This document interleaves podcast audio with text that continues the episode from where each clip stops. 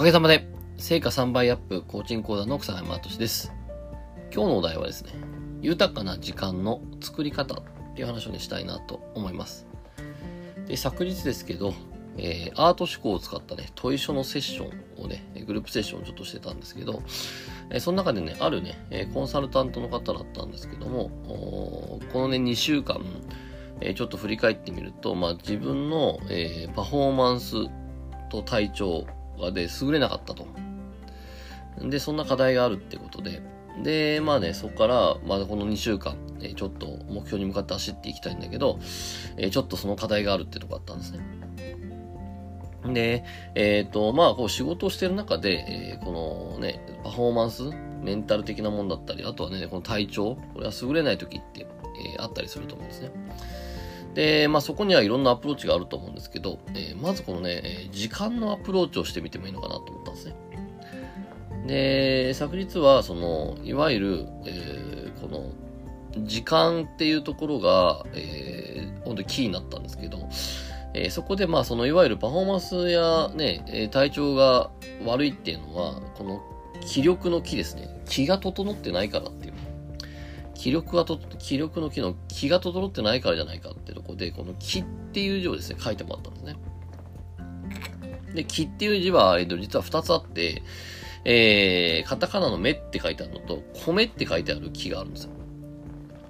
で、実は古来日本人はこの米というね、えー、ものをよく使ってたってことで、じゃあ人生で初めて書くけど、米という字の木を書いてみると言って書いてみたんですね。で、やっぱりこう書いてみたら、まず、えっ、ー、と、書いてみたら、やっぱちょっと、やっぱ自分自身が、その、えー、なんだろう、しっかりと、自分自身に腹落ちしてない、落ちてないものって字を書くと、やっぱりなんかこう、いまいちだなって感じになるんですね。で、その人はいまいちだなったんだけど、でも、実際米っていう字を書いたら、これはまあなかなかよく書けたとで、その米っていうのはこの豊かさ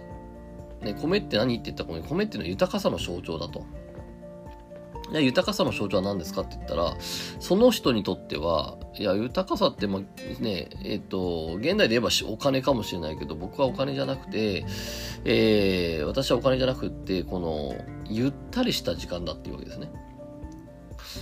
でよく思えば、えー、本当このね、2週間は、えー、すごいこう、いろいろとやっていて、このゆったりした時間がないと。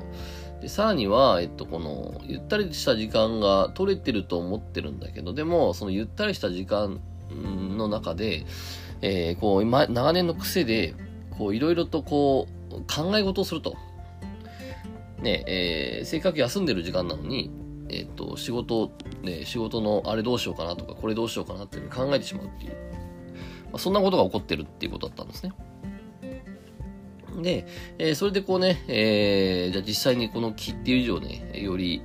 こう、心地よく、いい感じに書いていきましょうってやった結果、何が起こったかっていうと、やっぱりこの米を大事にしたいと。このゆったりした時間をすごい大事にしたいってことこあったんで、その人がやったのは、米という字から、書き順をね、書き順を米という字から書いたんですね。で、この書き順を変えたわけですよ。で、ここに答えがあったわけですね。で、実際書いたら、こういう心地よくなったってことだったんで、じゃあ、えー、米から書く。ね、この、ゆったりした時間から書くっていうことによって全体が良くなったってことが起こったんで、じゃあこれは、えっと、実際に現実世界に何をするってことなのかなっていうところで二人紐解いていった結果、えー、スケジューリングのやり方だったんですよ、これ。で、何かというと、今までは、やらなきゃいけないことっていうのをまずスケジューリングして、やらなきゃいけないことっていうのをスケジューリングして、その空いた時間にゆったりした時間を入れるっていうスケジューリングをしてたんですね。その結果、えっ、ー、と、やるべきことや、やらなきゃいけないことっていうのをやんなかったら、ゆったりした時間は得られないっていう、そういうスケジューリングの仕方をしてたんですよ。でも、えー、これ、麻薬、麻薬にして、まずスケジューリングは豊かな時間を入れて、その空いた時間にやらなきゃいけないことをやるっていう。そのスケジューリングがあるんじゃないかっていう。それがね、書の中に出てきたんですね。わかりますか？えっ、と、えー、まあ、基本的にはこの、やんなきゃいけないことっていうのをスケジューリングして、やんなきゃいけないことが終わったら あのね、ゆったりした時間を取れるっていうね。そういう順番にスケジューリングしてたけど、でも、書は何を言ったかって言ったら、えー、ゆったりした時間をまずスケジューリングしましょうと。ゆったりした時間をスケジューリングして、えー、その空いた時間ありますよね。ゆったりした時間を入れたら、その、それ以外の空いた時間があるんで、えー、その空いた時間にしなければならないことをやると。麻薬の発想ですね。でもそうした時に、うわって言ってて、あそういえば、私は高校生の時に、まあ振り返ると、うまくいってる時ってそれしてるってわけですね。高校生の時とかも、ね、えー、その、彼氏、彼女、えー、かな、その、ね、パートナーと、こう一緒に、えー、こう、ね、いて、で、それを優先しながらも、大学受験に合格したことがあると。えー、で、それは、えっ、ー、と、大学受験だけに集中する、しなければならないことに集中するわけじゃなくて、えー、その大事なね、えー、その、時間も、えー、すごいこう、大事にしながらも、大学受験に合格したっていう、そういったね、えー、ものがあるっていうふうに言ってました。そうだ、こうしてたわっていうことですね。なので、えっと、実はやっぱりそれって自分で知ってたわけですね。まあ、そうした時に、えっと、まあ、これすごい面白いなと思うし、ああ、でもその時間使い、作り方、えー、ありだなってすごく思ったんですけど、そうした時に、えっとね、目の前の人、目の前でね、クライアントさんがこのパフォーマンスとか体調が優れないとかってなった時に、ちょっと時間のアプローチをしてみるといいかなと思って、そうした時に、えっと、今あなたは豊かな時間取れてますかと。うん。で、あなたにとって豊かさとは何ですかと。ね、その豊かな時間って人それぞれなんで、じゃその豊かな時間取れてるかどうかって。でそこで、えっと、その豊かな時間って、えー、今しなければならないことっていうのがいっぱいあったら、しなければならないことばっかりで豊かな時間取れてないんじゃないですかと。でそこで、えっと、一つ提案として、えー、先にスケジューリングに、明日のスケジュールに、えー、豊かな時間、欲しいだけ豊かな時間を先に入れてくださいと。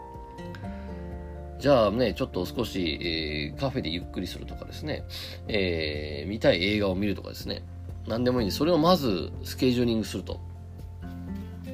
そしたらその空いた時間にしなければならないことを入れるっていうね。そうすると何が起こるかって言ったら、しなければならないことの時間が少なくなりますよね。そうすると何何かと必然的に集中力が上がるんですね。つまり、えっ、ー、と、ね、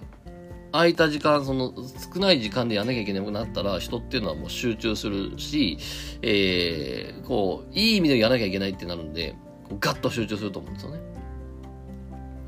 でも一方で、えー、やらなければならないことを先にスケジューリングすると、ガラ空きのスケジューリングにやらなければいけないことを書くんで、えー、こう、長く見積もると思うんですね。長く見積もってしまう。